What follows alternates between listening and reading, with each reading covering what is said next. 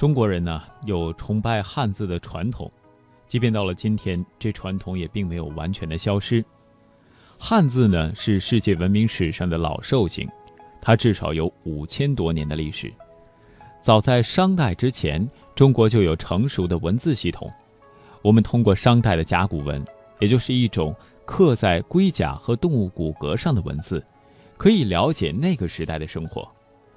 世界上早期的文字主要有三种：苏美尔和巴比伦人的楔形文字，埃及人的图画文字，以及汉字。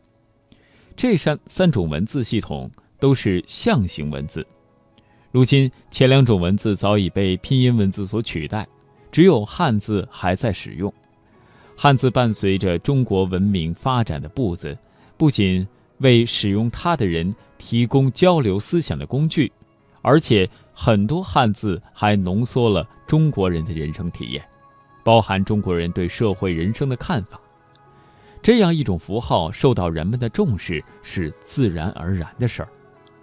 在中国人的日常生活当中，你会听到这样的话：与人交往要讲信用，人言为信嘛。说这话的根据就在汉字当中，汉字的信，左为人，右为言。汉字就是中国古代就有，呃，就这么写的，难道你不遵守吗？言下之意呢？汉字具有一种说服人的力量。又比如，中国古代就有止戈为武的说法，武是指战争，止戈就是不用武器，这也是由武这个汉字引出来的意思。战争是为了消灭战争，不战。才是战争的根本目的。儒家思想的核心概念是仁，仁爱的仁，基本的意思就是爱人，而文字本身也常被借来说明这一思想。这个字左为人，右为二，两个人，意含人与人之间的关系。人与人交往的第一原则就是仁爱。这样的符号为探讨中国思想史提供了重要资料，如“美”这个汉字含有中国人有关审美观念的信息。